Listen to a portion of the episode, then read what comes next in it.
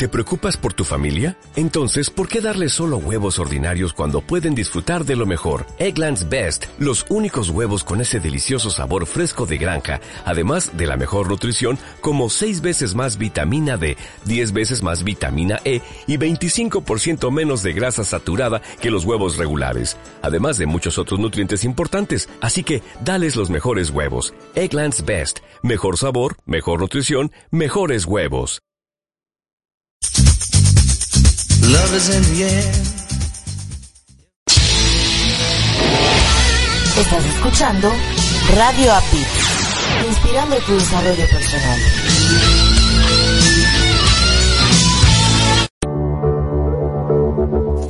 Estás escuchando Latino Radio TV, inspirando tu lado humano.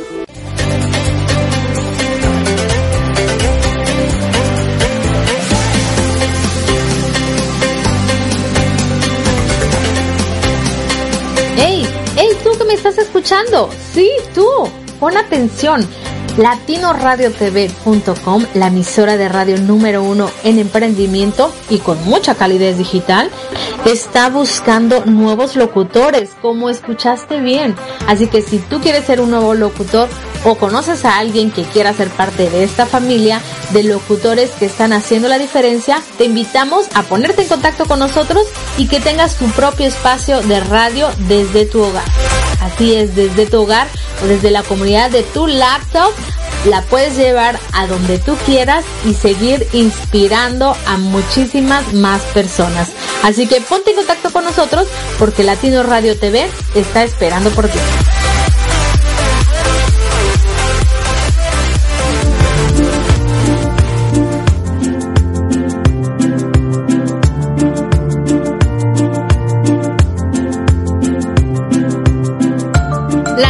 Radio TV, la emisora número uno, 100% humanista. Todos nuestros locutores comparten diariamente contigo información que le aportará valor a tu vida. Y todo lo hacemos con, con mucha, mucha calidez digital. Pues nuestra misión es generar mejores seres humanos. Te invitamos a escuchar todos nuestros programas y en los intermedios escucha música inspiracional. Todo esto para seguir inspirando tu lado humano. Las 24 horas, los 7 días de la semana, los 365 días del año por www.latinoradiotv.com. Te esperamos. Y no olvides bajar nuestra aplicación latinoradiotv.com.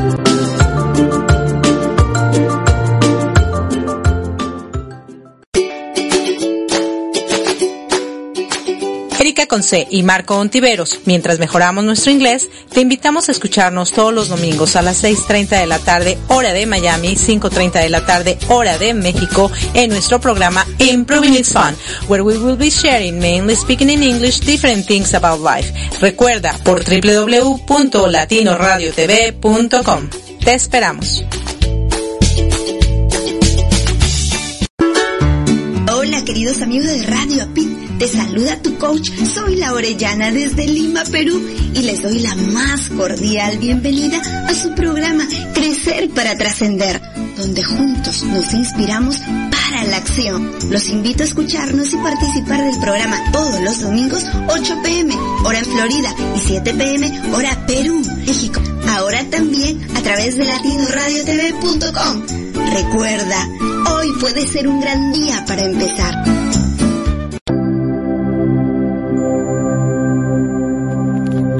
Hola amigos, les habla Margie Hunter.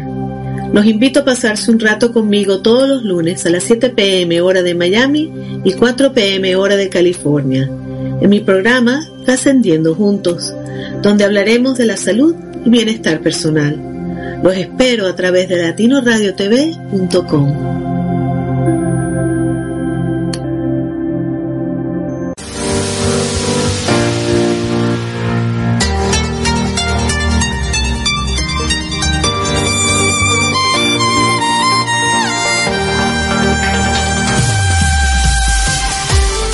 Gracias por acompañarnos a Erika Conce y Marco Antonio, la voz de la alegría, en nuestro programa Mi transporte se equivocó de planeta.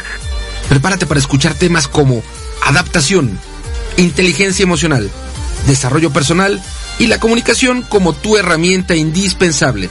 No estás sola, no estás solo. Estamos contigo, así que siéntate, prepárate, que aquí inicia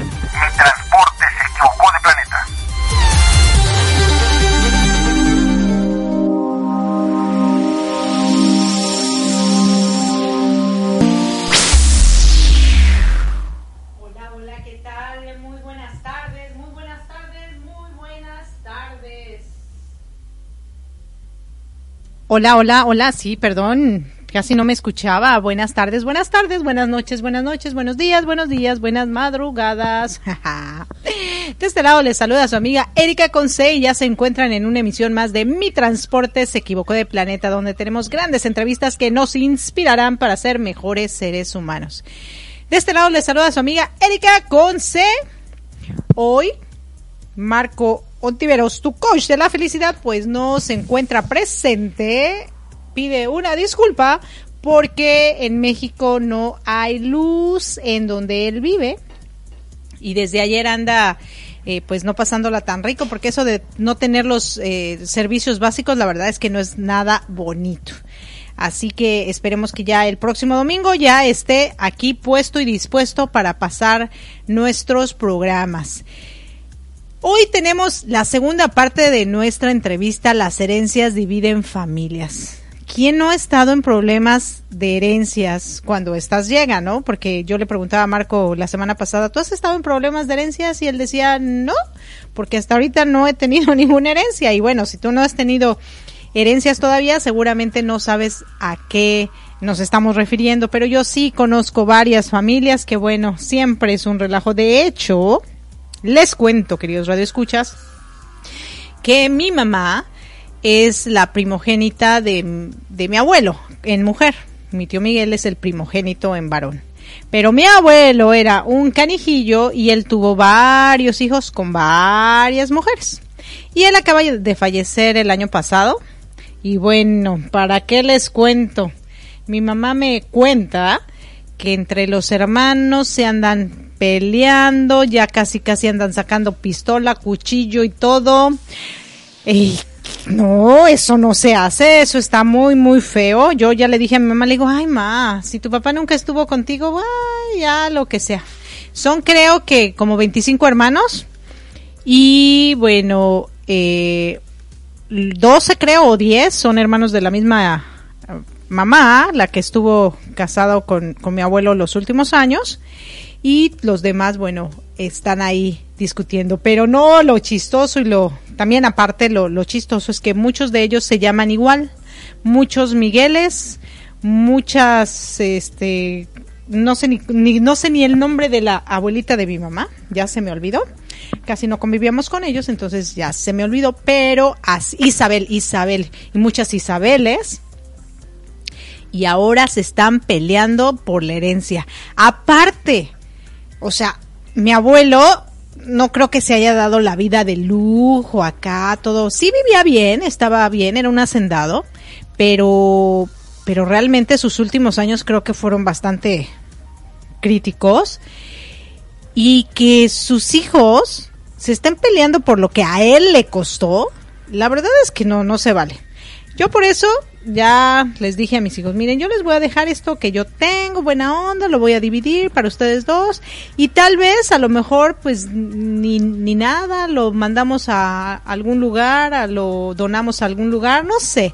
Creo que la mejor herencia que le podemos dejar a nuestros hijos es nuestro amor, nuestro cariño, nuestra dedicación, nuestra la comunicación, los apapachos, los abrazos y si hay algo de economía, pues está padre. Si no, la verdad es que Ay, para estos zafarranchos sí es un conflicto. De hecho, en el programa anterior hablábamos de rompimiento. ¿Cuántas familias no se rompen por estos temas de herencia? Eran super hermanos, eran super amigos, eran las familias más unidas del planeta, pero llega una herencia, terminan de greña, de jalón, de moretón y de todo. No, no, no, no, no. Así que bueno, ya escucharemos qué nos cuenta Hassan en su en la segunda parte de esta historia, pero antes déjenme agradecerle a las radiodifusoras que nos hacen favor de transmitir nuestra señal en vivo y en directo, principalmente a latinoradiotv.com, nuestra casa, nuestro hogar, nuestra familia. También a nuestra estación principal, radioapit.com, desde la Ciudad de México. También quiero darle las gracias a las dos emisoras que nos transmiten nuevas, nuevecitas, nuevecitas, una en el Bajío, que se llama alternativoradio.com y la otra alborotoradio.com en Guatemala. A nuestro querido amigo Gus Perilla, quien nos hace favor de retransmitir Mi Transporte se equivocó de planeta los domingos a las 11 de la mañana, hora de Argentina, por psradionet.com y a las estaciones hermanas de México, albarradioguanajuato.com. Muchísimas gracias a radioprimera.com en Alemania. Muchísimas gracias a bajioradio.com también. Muchas gracias y a uniactivaradio.com. Gracias, gracias, gracias. Y bueno, la, a, la, la, la página web donde van a entrar en Alboroto Radio es cerebrogtradio.com pero la radio se llama Alboroto Radio. ¿Quién no está alborotado? Alborotado. Cuando vienen las herencias nos alborotamos y queremos más dinero y queremos más cosas. Oye, qué mala onda eso, ni lo trabajaste, hay que trabajarlo. Si no te lo ganaste, no andes peleando, definitivamente. Ay, ay, ay, bueno, ya cuando regresemos de esta entrevista yo les contaré mi experiencia cuando mi papá fallece y qué pasó con la herencia. Así que vamos a escuchar esta segunda historia para regresar y comentar al respecto. No se nos despeguen, que regresamos. Están en Mi Transporte se equivocó de planeta. Gracias.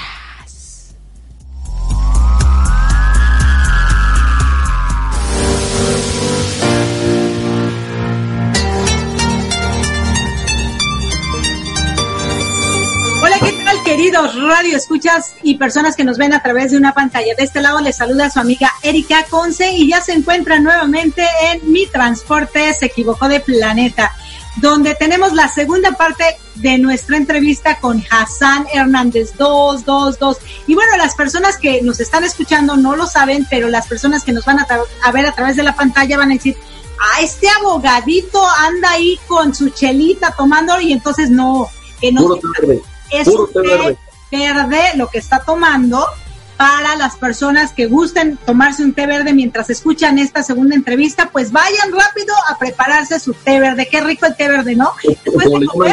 O como, le llaman, en Starbucks, el té chai. Té chai. El, té chai.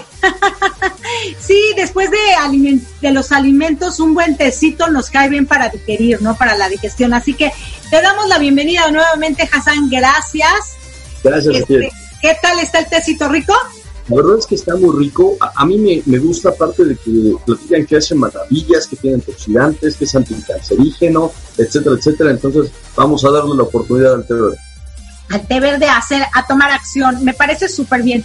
Fíjate que esta, esta segunda parte, bueno, vamos a enfocarnos un poquito en esta parte de las herencias. Ya nos contaste un poquito de tu niñez, de cómo fuiste niño único, que tus papás fueron muy unidos y tenían sí sus ciertas dificultades, pero las dificultades se daban pues por terceros, ¿no? En este caso hablando de la suegra, la mamá de tu papá que a lo mejor metía ahí algunas cosas no tan buenas y hacía que tus padres pues tuvieran sus diferencias. Sin embargo, te educaron en una manera donde tú tenías que compartir, que tenías que luchar, que no tenías que ser presumido y eso me parece súper bien. Y nos hablabas de tu abuela por parte de tu mamá, que ustedes son una familia muy grande y con la que conviviste muchísimo más.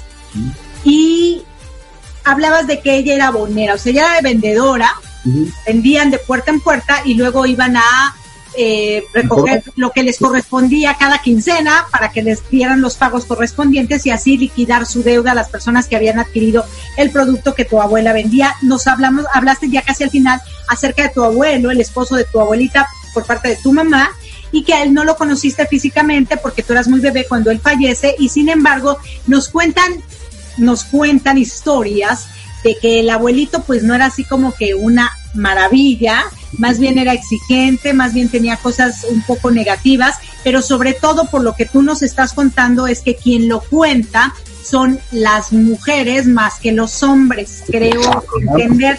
Pero también nos cuentas esta otra parte donde tu abuela, la mamá de tu mamá, era como como machista también, ¿no? Entonces ahí yo creo que puedo entender esta parte de tu abuelo y tu abuela, que eran personas a las que al hombre lo ponían como el rey del mundo y a las mujeres pues las sirvientas del mundo, ¿no? Algo así.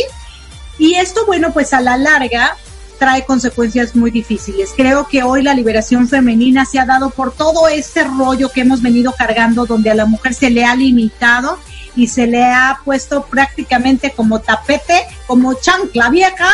Y hablamos un poquito como la esclavitud. Fíjate que ahorita lo estaba relacionando como la esclavitud. Cuando tú eres esclavo, pues hacen de ti lo que desean. Incluso utilizan, te utilizan para que tú ejerzas cosas o hagas o realices actividades que las demás personas no quieren hacer y pueden darte un pago o pueden no darte un pago, pueden darte un alimento o no pueden darte un alimento. Finalmente, ellos son dueños y señores de tu persona, de ti como ser humano y pueden hacer contigo lo que deseen. Y creo que se ha dado constantemente contra la mujer también eso. Estamos en una forma de esclavitud y por eso hoy las mujeres se rebelan tanto y buscan el darles a los hombres con todo porque ustedes son bien malotes, ¿no? Sin embargo, ¿quiénes somos responsables de cierta manera en que los hombres se comporten de esa manera? Pues los mismos padres, incluyendo padres y madres, ¿no? Porque la verdad le echan la culpa a la mamá. Es que la mamá tiene la culpa de que los niños sean así. Yo creo que no. La mamá también fue educada de esa manera, el papá también, y entonces hacen en conjunto, porque los dos son padres, que estos varones se comporten en, de esa manera machista en la que tienen eh, que tener a la mujer como su esclava, porque ellos son los amos y señores. Pero cuando vamos creciendo y tenemos conocimiento de que eso no es lo correcto, podemos cambiar o podemos quedarnos así. Eso ya lo veremos qué pasó con Hassan. Porque con esa educación que a ti te están dando y tú nos cuentas que al final, casi al final de esta entrevista, donde tú llegabas a comer recién comidito de donde venías y tu abuelita te decía, no importa, mijito, yo te voy a alimentar, usted coma para que esté sano y fuerte. Pero llegaba tu prima mujer, hembra, y también pedía alimento, ella sí venía con hambre prácticamente y se lo negaban, ¿no? O sea, los hombres eran lo máximo y las mujeres no valían prácticamente. ¿Cómo esto afecta a Hassan? ¿Cómo esto hace que Hassan crezca? Porque seguramente con esas ideologías, con esas creencias, con esa educación, pues tú absorbes todo y puedes eh, ser, puedes comportarte de esa manera o si tú te das cuenta que no es lo correcto, vas a evitarlo. Sin embargo, frente a las personas que están ejerciendo esa educación contigo, tienes que aparentar que sí eres de esa manera. No sé, cuéntanos cómo fue esto y cómo te afectó o cómo no te afectó o cómo lo has tenido que manejar, porque es una situación también complicada para algunos hombres que no quieren ser así, pero los obligan a ser así también, ¿no? Pues, pues bueno, retomemos, retomemos entonces toda, toda la historia. esa anécdota que te cuento, pues para mí fue embarazosa, fue, fue de pena, de, pena ajena, porque, como dices, yo ya había comido y, mi prima llegó con hambre y, no le dieron de Y a mí hasta me ofrecieron una segunda razón. Entonces, e, es ahí muy feo. Y, y recuerdo, ahí como que aprendí esta frase de cuestiona el privilegio para mí puede haber sido muy cómodo decir, ah, pues qué bueno, ¿no? Pero eh, ver, ver esta, este contraste con, mi prima me hizo cuestionar ese privilegio, cómo, cómo yo tenía un trato preferencial eh, a, diferencia de ella. Y yo creo que por la edad, sobre todo por la edad, que mi abuela era una señora de, de Hidalgo, eh, traía como esta idea machista, esta idea chauvinista, porque fue de alguna manera como la educaron a ella, fue la familia en la que creció y de alguna forma se lo transmitió a sus hijas. Sin embargo, pues al ser tantas mujeres, pues eran mayoría contra los, los hijos. Eh, y eventualmente eh, fueron eh, poniendo límites. No, no sé si sea muy correcto, pero voy a platicar esta, esta historia que me platicó mi mamá. Ella es la cuarta. antes de ella, el tercer hijo es hombre. ¿Cuántos hermanos? La de, ocho, la cuarta de ocho. Antes de ella está el hermano, el primer hijo. Entonces el primer hijo pues iba a la universidad, él es, él es, no quiero decir a qué se dedica porque yo quiero mucho a mi tío, pero es la anécdota. el tío iba a la universidad. Entonces le dijo, los dos eran adolescentes, 20 años más o menos, tal vez menos. Y le dice mi abuela a mi mamá, planchale la ropa a tu hermano porque ya se va a la universidad. Y dice mi mamá, ¿qué? Que le planches la ropa a tu hermano porque ya se va a la universidad. Dice, oye, yo también voy a la universidad y él no me plancha nada, ni me lava nada. ¿Por qué le voy a planchar su ropa? Es que es tu hermano. Dice, sí, pero él no me mantiene. Bueno, entonces le dijo el hermano, o me la planchas o te agarro a golpes. Y le dijo mi mamá, mira chaparro, tú me vas a dar un golpe y te lo voy a contestar. Entonces te voy a acusar con mis papás. Dice, y mis papás me van a dar un golpe, pero cuando se me pase, yo voy a regresar y los mismos que me den te los voy a dar a ti. Total que como los dos salieron buenos para el boxeo, que se dan su, su entre y que gana mi mamá. Y le dice, nunca me vuelvas a pedir que te lave algo, que te planche algo, porque tú no me planchas ni me lavas nada. Ahí se acabó en el caso de mi mamá. Cuentan algunas de las hermanas, la, penúltima y la última, que ella sí les tocó y le plancha su ropa a tu hermano porque ya se va a trabajar. Entonces fue tal vez ese carácter aguerrido o, rebelde de mi madre decir no y a golpes y órale a golpes. Eh, lo que, lo que la, digamos, la, la diferenció de entrar en esta dinámica. Y ella siempre ha sido muy exigida, ella, ella siempre ha exigido mucho ese trato igualitario, siempre.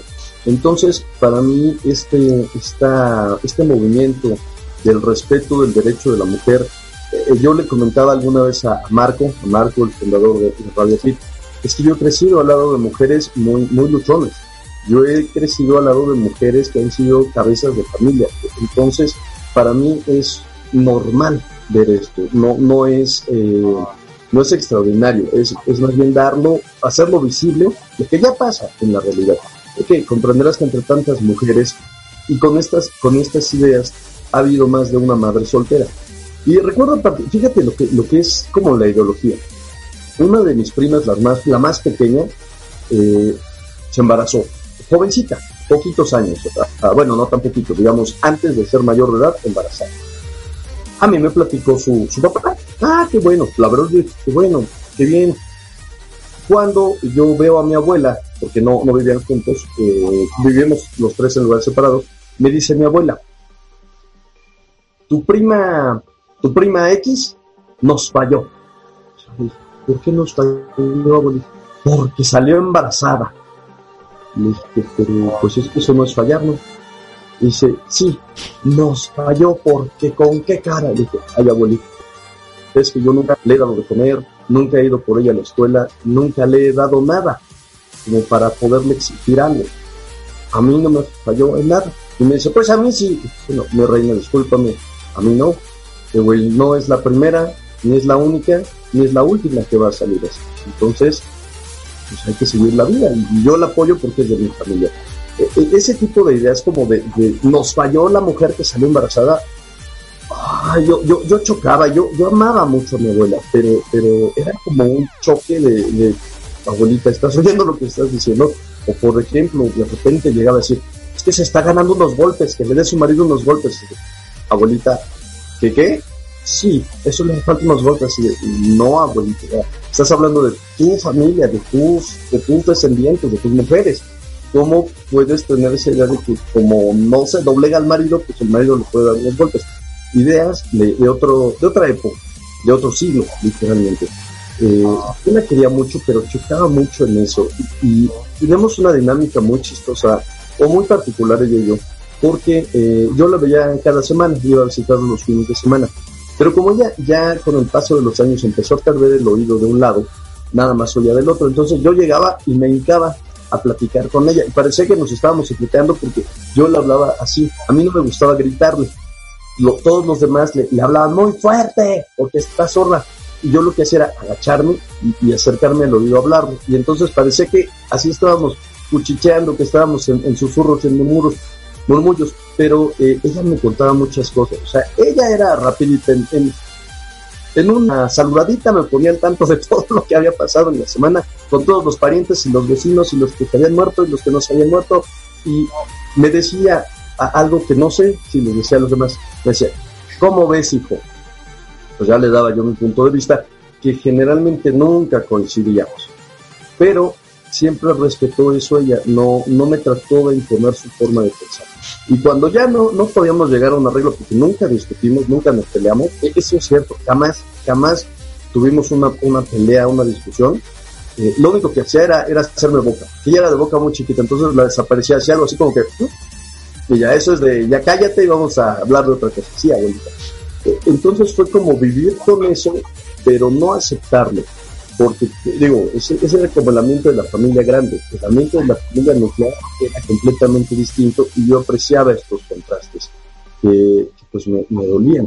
Pero, eh, como te, comentaba hace, hace un rato, eh, bueno, en, el bloque anterior, en la entrevista anterior, no nos enseñan a ser padres, no nos enseñan a cómo tratar a los hijos, a los nietos.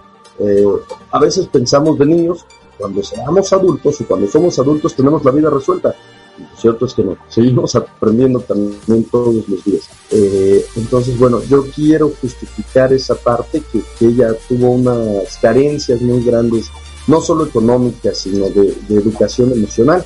Me platicaba alguna ocasión que ella, cuando ella estudiaba, empezó la revolución en, México, hablamos de 1920 más o menos, y me decía que ella en sexto de primaria, aquí, aquí no es high school, bueno, aquí es, primaria, no, no es high school, eh, y bueno, sería el último año de la elementary school. les daban la, la, educación sexual. Les dijeron que les iban a dar educación sexual. Y mi abuelita pues, le dijo a su, a su mamá, a la bisabuelita, mamacita, mamacita, nos van a dar la educación sexual. ¿Y qué te dijo tu mamá, abuelita? Me dice, ¿qué educación sexual, ni tal carajo? Se me sale de la escuela. Y la no, pero y le dije, y por eso tuviste tantos hijos, ¿verdad, abuelita? Y dice, yo creo que sí, hijo, yo creo que sí. Porque no recibí la educación sexual. sí, entonces viene, viene desde pues, más generaciones y, es difícil cambiar. Eh, yo, yo conviví mucho con, con, la familia de mi mamá, mucho, mucho, pero llegó un momento en mi vida en el que yo no me sentía a gusto, no me sentía contento con esa dinámica. No sabía en ese momento, estoy hablando de la pubertad, 15, 16 años, no sabía bien a bien por qué, pero algo, algo no me gustaba de, esa, de ese ambiente.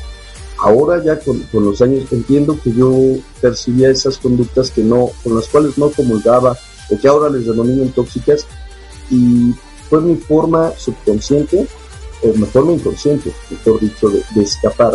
No me gusta esto, no quiero seguir aquí busqué alejarme demasiado de la familia al punto de no querer ir. ¿Qué vamos a ver ahorita? No quiero. ¿Qué vamos? No quiero. Y cuando yo llegaba a visitarla, yo llegaba a verla, a ella, a platicar con ella. Eh, a partir de ahí empecé a aislarme de, los demás, de los tíos, las tías, los primos, las primas. Este, era ir a ver a mi abuelita y platicar con ella, sentarme a platicar con ella, que ella me platicara. Eh, eh, y empecé a ser mucho más arisco con los demás, no, y, se los decía de una forma grosera, vengo a verla a ella, no te vengo a ver a ti, déjala que hable ella. No, pero es que te está contando y se está equivocando, sí, pero vengo a verla a ella, quiero que ella me lo platique, no vengo a tu casa y no vengo a verte a ti. yo, yo también en, Rebelde y en, y en Echado Palante. Ya con el tiempo, con muchos años después, 15, 20 años después, he entendido que eran conductas que a mí no me hacían sentir bien que eran tóxicas o que son tóxicas y fue la forma, el mecanismo que yo desarrollé para eh, evitar eh, caer en eso, engancharme con esas conductas que a mí en lo particular no me gustan, pero bueno, que, ahí están presentes en la familia.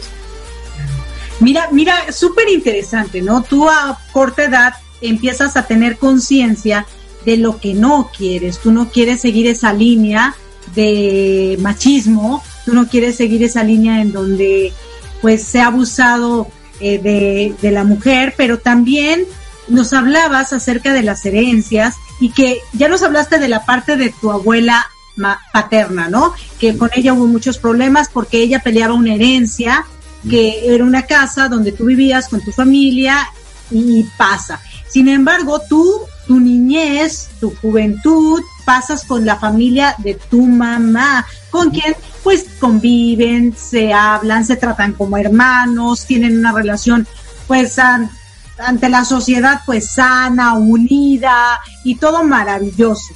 cuando tú vas a ver a tu abuela y, y estás con esa familia, estamos hablando entre los 15 y 20 años, vamos a decir la edad de la, de la pubertad en la que tú empiezas a encontrar tu propia identidad, eh, y dices, no, como que esto no, no me late, no me gusta. Ya en ese momento ya había problemas con herencias, ya a partir de ese momento todavía no. Pero en ese momento, bueno, tú te das cuenta que la manera de, de ser de estas personas o de esta familia no es lo que tú quieres aprender y no es lo que tú quieres hacer. Y entonces te empiezas a alejar y empiezas solamente a ir a casa de tu abuela para verla a ella y alejarte un poco de, de estas personas que en su momento parecieran tóxicas, no sé si sigan o no, pero bueno, no te, no sentías que tú pertenecías a esa familia, ¿no? Como yo no pertenezco a este planeta y tú tampoco, y entonces así nos sentimos. Sin embargo, luego nos cuentas, bueno, más bien nos vas a contar ahorita, ¿en qué momento empieza este choque, este rollo de las herencias? Porque si bien es cierto que tú ya decidiste, yo no quiero nada con esta familia más allá de una relación de respeto, eh, viene un problema donde, bueno, pues ya hay un dinero de por medio y si la familia estaba quebrada, pues se quiebra peor, ¿no? Ah, puede ser. Pues, mira, antes, antes, de eso quiero, quiero comentarte, porque yo creo que esto fue definitivo en mi, formación como adulto. Eh, resulta que de, justamente esa familia de, lado materno, eh, todos físicamente son muy diferentes a mí. De hecho, yo, yo soy como el que no corresponde con esa familia. Yo, yo tengo más los rasgos de mi papá. Ellos son bajitos, ellos son eh, blancos, eh, son de cabello rizado, son, son de nariz ganchuda. Entonces, yo siempre fui como el, el, el, el, diferente, ¿sabes? Porque fue el, alto, el moreno, eh, eh, de alguna manera, yo, yo estoy seguro que no lo hacían con un afán agresivo. Sin embargo, había comentarios racistas, o sea, esos comentarios racistas. Porque algunos, algunos de mis primos, su, su papá es descendiente de alemanes, pues, sí, sí se ven. Y otro es eh, descendiente de españoles, pero es de esos españoles chaparritos de ojos verdes, este, rubios. Entonces, eh, el contraste era muy, muy marcado yo creo que eso fue lo que a mí subconscientemente también me hizo abrir los ojos rápido y decir, no, esto no es lo mío, esto no es aquí. Porque aunque no, no recuerdo yo que hicieran nunca un comentario eh, desagradable hacia mí en particular, sí llegaba a escuchar comentarios como, como negro asqueroso cuando se refería a una persona de color. Esa india muerta de hambre patarrajada. Yo te tengo que decir, mi padre era, yo creo que era como mezcla de indígena con negro, porque eh, no tengo por aquí una foto, pero él era moreno y de, rasgos negroides, de, una nariz más ancha que la mía. Y su mamá era, era una indígena, eh, espera, que recuerdo, de, entre Estado de México el Hidalgo, ella, Otomí, Otomí. Entonces, ese tipo de comentarios, que a lo mejor ellos ni por aquí les cruzaban, para mí eran terriblemente ofensivos, que, se expresaran así de, de, una persona indígena como India patarrajada, yo decía, pues es que yo desciendo de un mundo negro asqueroso. Y decía, pues es que mi padre, por lo menos eh, un, cuarterón eh, sí, sí lo era. No sé si lo hacían como para lastimarme, y yo nunca lo tomé así, pero eran comentarios eh, a mí no me gustaban, yo sé, bueno, pero ¿por qué? Yo ahí empiezo como con, con esta con esta alineación, con esta, con esta separación de, a ver, sí físicamente somos diferentes, eh, no quieren que encaje, no hay problema. Tampoco voy a estar como buscando esa aceptación, porque pues yo no puedo cambiar mi color de piel, no puedo cambiar mi, forma de cara, entonces tuve que aprender como a, desconectarme emocionalmente de, ese entorno y buscar mi propio entorno, buscar mi propia identidad. Y eso creo que fue fundamental para, para decir, esto no es lo mío. Eh, eh, aunque tal vez no lo hagan de, de, de mala fe, mala onda, eh, no son comentarios que yo, que yo pueda decir. Eh, me, mordería la lengua si yo dijera algo así.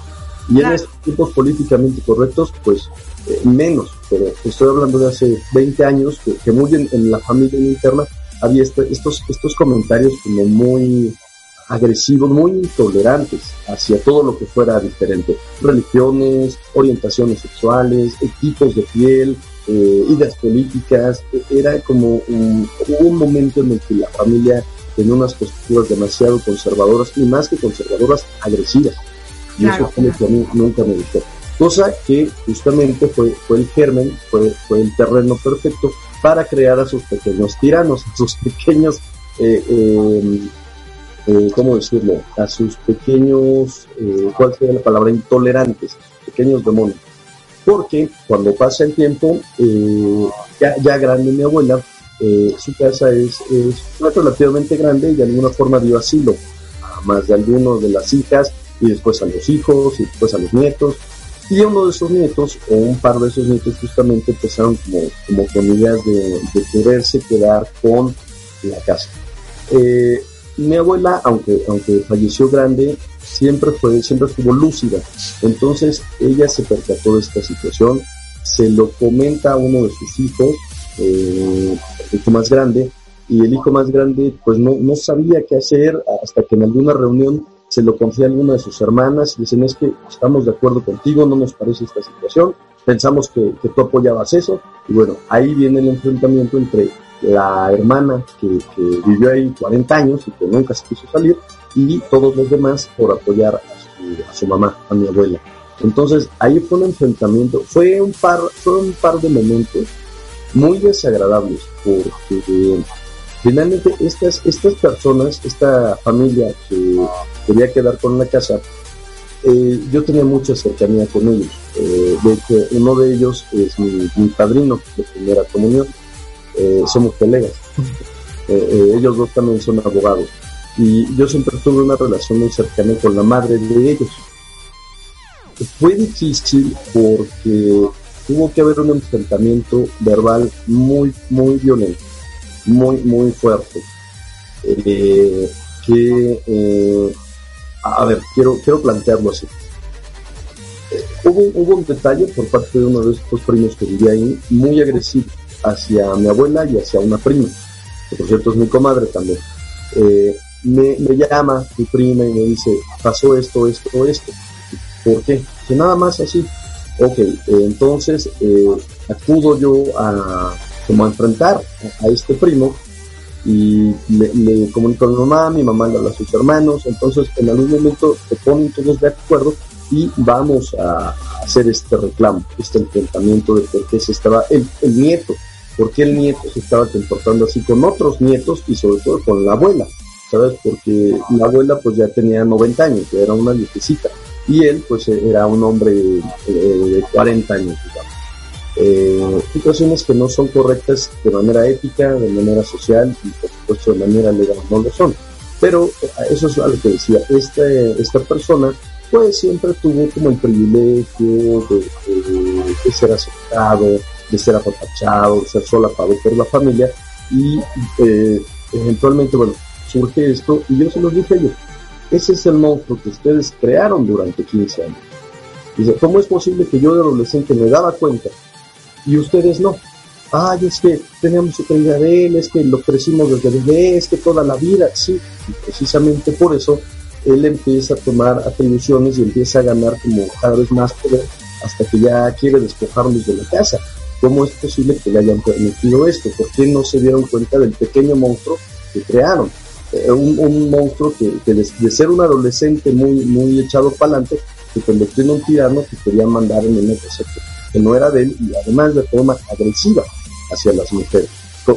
Consecuentemente o astutamente de su parte nunca enfrentó a un hombre, siempre enfrentaba a las mujeres.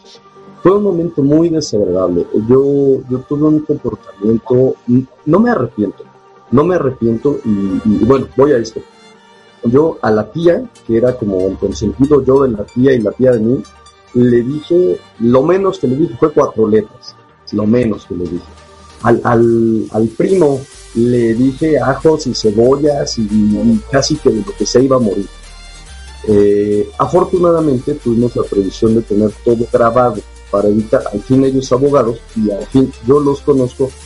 Entonces, eh, pues se da, se da este enfrentamiento como desagradable, porque finalmente es familia contra familia y, es difícil. Yo creo que lo más difícil es enfrentar o pelearte con tu familia, porque son personas a las que no les puedes mentir. a las que no les puedes engañar porque nos conocemos de toda la vida. Sabemos, decimos aquí en México, de qué tapita te quejamos.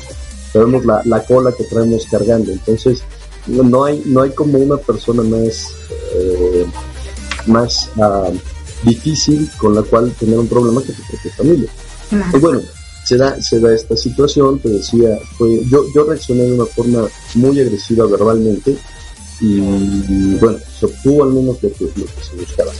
Después yo me entero, porque somos una familia muy grande, que esta tía y estos primos fueron a acusarme, entre comillas, con los tíos hermanos de mi abuela, con la tía hermana de mi abuelo, que todavía vive.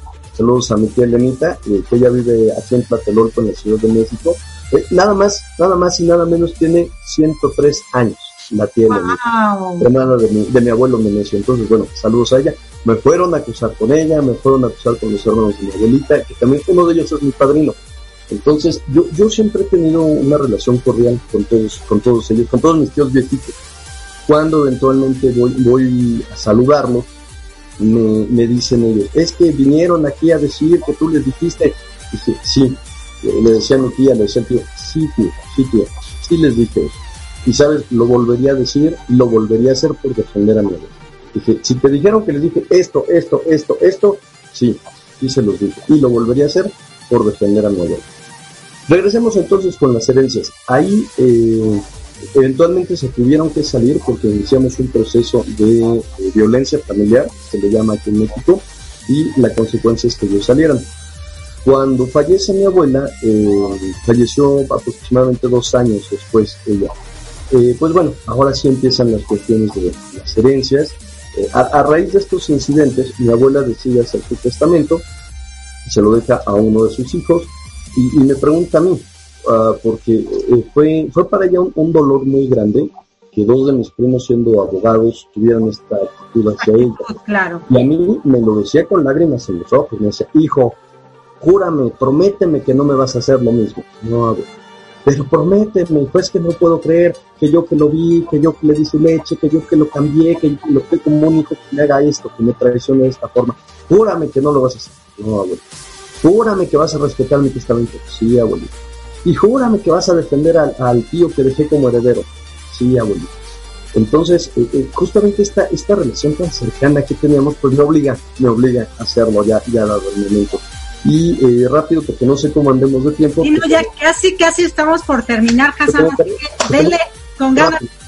Cuando ella fallece, falleció en su casa, me avisan, llego a la casa y este, me acerco a su cuerpo, yo estuve ahí en, en, abrazándolo un ratito, una parte, y empiezan a llegar familiares. Eh, y la reacción que ellas tenían era de, tristeza, de pedirle perdón, de llorar. Eh, se llevan el cuerpo, lo preparan, lo regresan a la casa porque ella pidió que la velaran tres días. Y este, yo seguía viendo estas actitudes y le dije a, a mi tío el grande, le digo, ven, siéntate conmigo un momento, quiero platicar contigo. Y me dice, ¿qué, qué pasó? Le dije, es que yo veo que mis primas, que, que otras personas llegan y le piden perdón, llorando. Yo no tengo esa necesidad de pedirle perdón no tengo esa sensación de haberle fallado. ¿Qué pasa? Pues no me quería mi abuela o porque yo no siento esa, esa tristeza o ese arrepentimiento. Y me dijo mi tío, dice, tú siempre fuiste el orgullo de mi mamá. Ella estaba muy orgullosa. Bueno, en ese momento empiezo a llorar y le dije, ay, ¿cómo eres? ¡Pip! ¿Y por qué nunca me lo dijiste? ¿Por qué me vengo enterando ahorita que está aquí el cuerpo de mi abuela?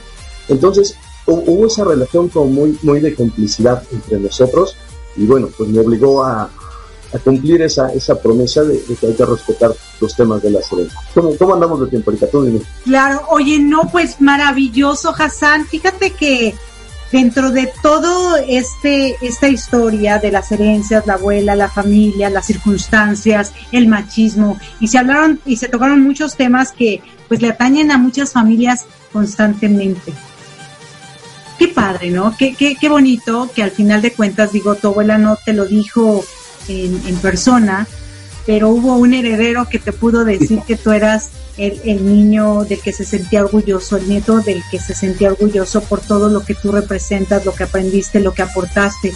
Y eso es realmente lo que vinimos a este planeta a hacer, ¿no? ¿Qué vamos a dejar? ¿Qué cosas positivas sí vamos a dejar? Que cuando alguien se muere, cuando nos moramos, nos están pidiendo perdón, pues no vale la pena, porque qué padre que si alguien se equivocó conmigo, venga y me diga lo siento y de la misma manera yo lo haga. Y que tratemos cada día más bien no llegar a ese perdón, sino más bien que nuestros actos nos permitan siempre estar contentos, estar en armonía, respetarnos, comunicarnos y darnos lo mejor de nosotros hoy en vida, sabiendo que hay muchas formas de educar que no son las adecuadas, muchas creencias que no son las adecuadas y que nosotros tenemos la oportunidad de cambiar para nuestro bien y para las personas que nos rodean, ¿no? Así que cuéntanos y déjanos con una reflexión para que nuestros radioescuchas y las personas que nos ven a través de la pantalla se queden con ella y bueno, su vida cambie y se inspire para seguir siendo mejor ser humano cada día. La, reflexión que les, puedo compartir, que es la que a mí me ha funcionado mucho, hagan las cosas que los hagan sentir felices.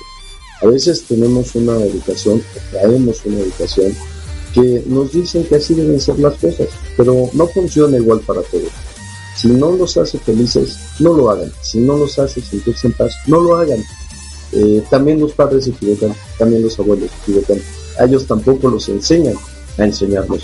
Entonces, no, sin hacerle daño a nadie, hagan aquello que los hace felices y claros.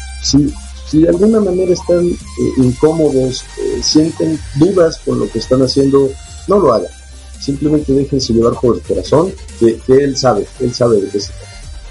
Muchísimas gracias, Hassan. Recibe un fuerte abrazote desde aquí, desde la Florida hasta México. Y a ustedes, queridos radioescuchas, no se nos despeguen, que regresamos en vivo y en directo con Marco Tiveros, tu coach de la felicidad, y Erika Conce. Están en Mi Transporte, se equivocó de planeta. Besos, Hassan. Besos, público. Gracias, gracias, gracias. Chao. Salud.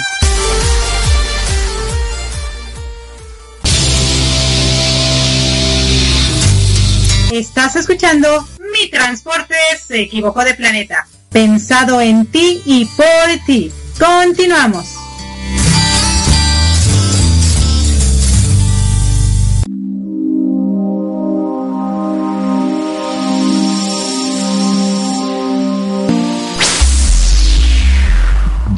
Y bueno, ya regresamos aquí en vivo y en directo, 10 minutos antes de que este programa concluya.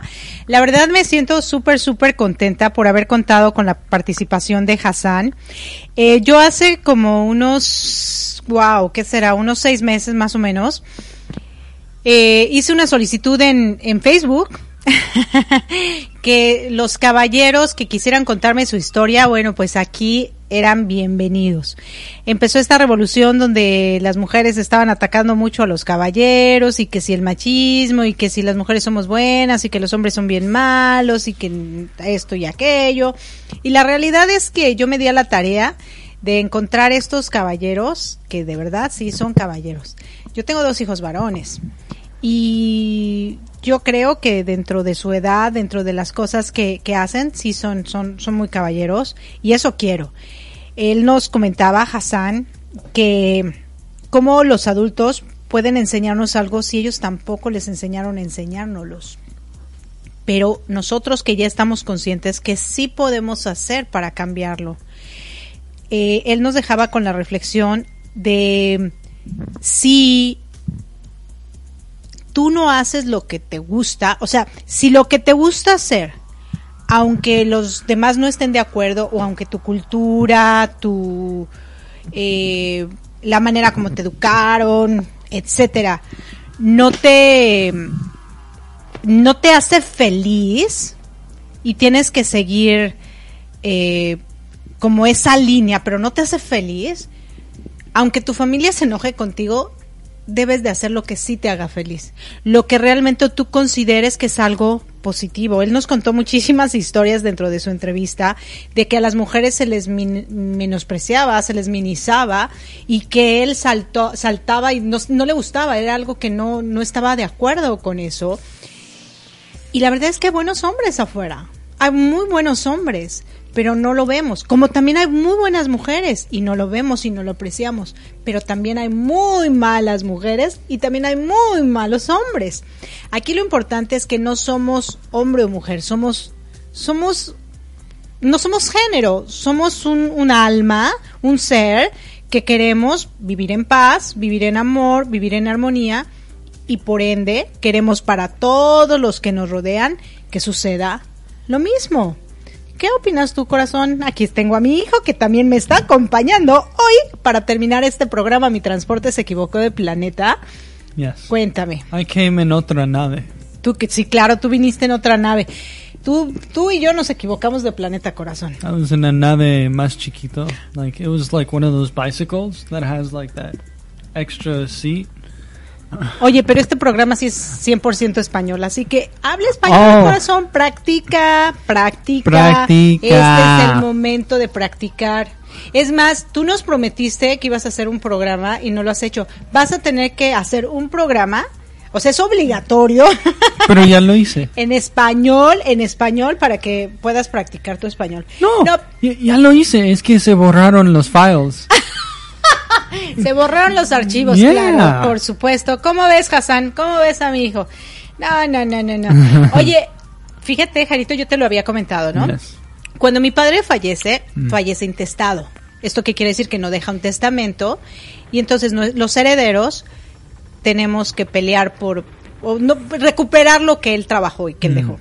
Desafortunadamente, el gobierno, para arreglar esta situación de intestado, se quedó con una cantidad muy, muy fuerte de lo que mi papá trabajó, de lo que le costó este desvelos, desmañanadas, eh, malas comidas, a lo mejor es frustraciones, a lo mejor llanto, no sé, tantas cosas, porque como papás siempre buscamos dejarles a nuestros hijos algo, ¿no? Todo lo que hacemos es para nuestros hijos. Mm. Pero el morir intestado también es un problema. Cuando tú mueres testado y dices, voy a dejarle eh, mi herencia, tengo 10 hijos y se lo voy a dejar solo a 3. Obviamente que los otros 7 van a protestar. Obviamente se va a hacer una trifulca. No hagas eso. No, no, no elijas, no, no. Los hijos usualmente son el reflejo de lo que tú les enseñaste. Mm.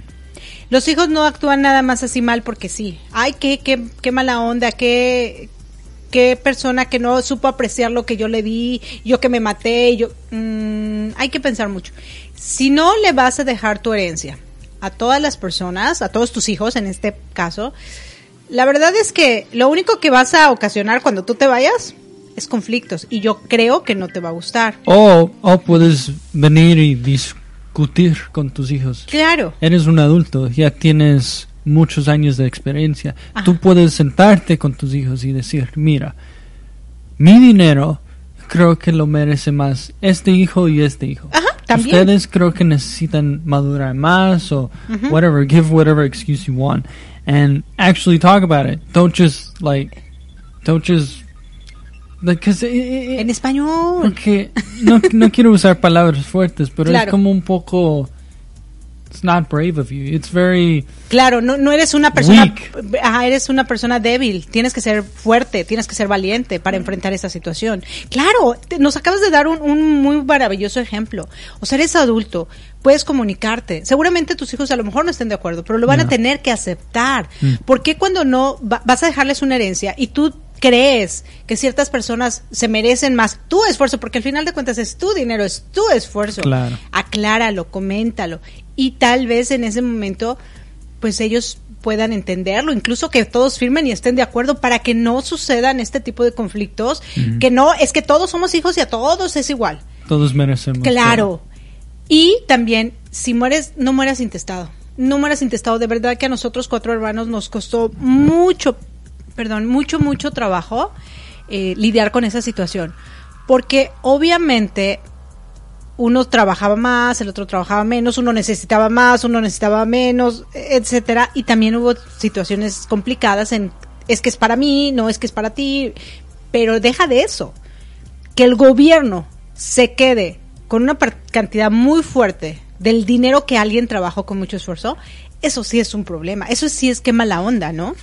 Mejor que lo toma todo un hermano a que alguien más extraño takes it. Exactamente, exactamente. Entonces, pues es importantísimo, muy, muy importante que eh, dejemos testamento, si es que tenemos propiedades, si es que tenemos alguna cosa a quien se la queramos heredar, no importa. Si es a nuestros hijos, a nuestro vecino, a una asociación civil, a una fundación, a quien quieras. Or unless you like the government. O, a menos que quieras que al gobierno también dáselo a él, claro, claro, ahora sí que es tu decisión.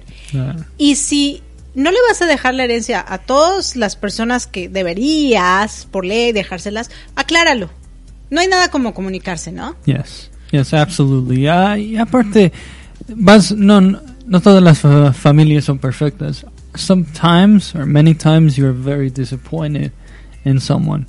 Y solo puedes ver lo malo. Pero si ellos te dan una explicación de por qué se actúan así, por qué tienen estos deseos, ahí puedes conocer más con la gente. a las personas que amas, claro. ¿Cuántas veces, exacto, no conocemos a nuestra familia, no? No conocemos a todas esas personas que, que les vamos a dejar una herencia, que vamos a hacer algo con, con esas personas, o por qué actúan de una manera u otra, ¿no? Mm. Saber, el entender. Ah, ah, es que esa persona era muy machista porque en su casa había matriarcado, porque lo trataban así. Oh, ah, esa mujer era muy, este, muy metida en lo que no debía porque bueno en su casa le enseña hay que hay que profundizar por qué las personas actúan de una u otra manera y cómo nosotros como adultos podemos cambiar al mundo cambiar los pensamientos cambiar la manera en cómo nos comportamos Hassan nos los dijo perfectamente haz lo que sientas que es lo correcto haz lo que amas aunque tu familia no esté de acuerdo seguramente después con el tiempo te lo va a agradecer y en su caso pasó la abuela por parte de su papá lo le dijo, wow, tú eres lo máximo, ¿no? El, mm. el, el, nieto consentido y demás, cuando había fricción cuando era pequeño. Tú siempre haces el bien sin mirar a quién. Y el mundo, el universo, pues te lo va a estar agradecido, te lo va a estar, te lo va a estar agradeciendo todos los días, todos los días, todos los días. Y obviamente el universo va a hacer que todo a tu alrededor fluya maravilloso para que todo eso bonito que haces se transmite a otras personas. Yeah, and besides, sometimes, I mean, otras veces capaz que no regresen las cosas buenas que, que tú hiciste, but they'll expand. Pero se van a expandir, correcto. Mira, acabas de decir algo hermoso, corazón. Tal vez las cosas que hagas no se te regresan, pero lo bueno que haces se va a expandir. Yeah. Y eso es maravilloso. Muchísimas gracias por haberme acompañado, mi hijo querido, adorado, con 20 años de edad.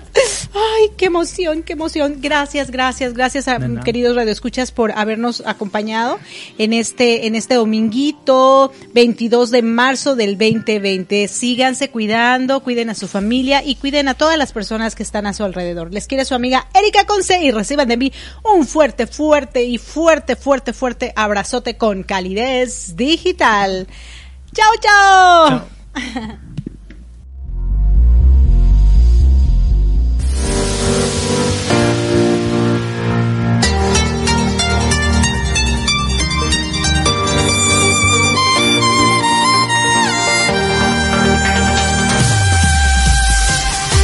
Gracias por acompañarnos a Erika Consey y Marco Antonio La Voz de la Alegría en nuestro programa Mi Transporte se equivocó de planeta. Te esperamos el próximo domingo para que juntos platiquemos de temas como adaptación, inteligencia emocional, desarrollo personal y la comunicación como tu herramienta indispensable. Recuerda, 6 de la tarde, tiempo del centro de México, 7 de la tarde, tiempo de Florida. Erika Consey, Marco Antonio La Voz de la Alegría. Te esperamos.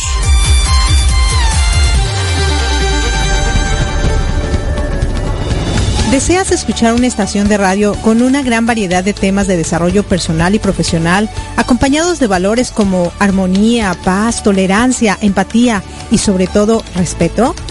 Nos encontramos en Florida, Estados Unidos, y somos Latino Radio TV, la emisora oficial de la Red Mundial de Locutores.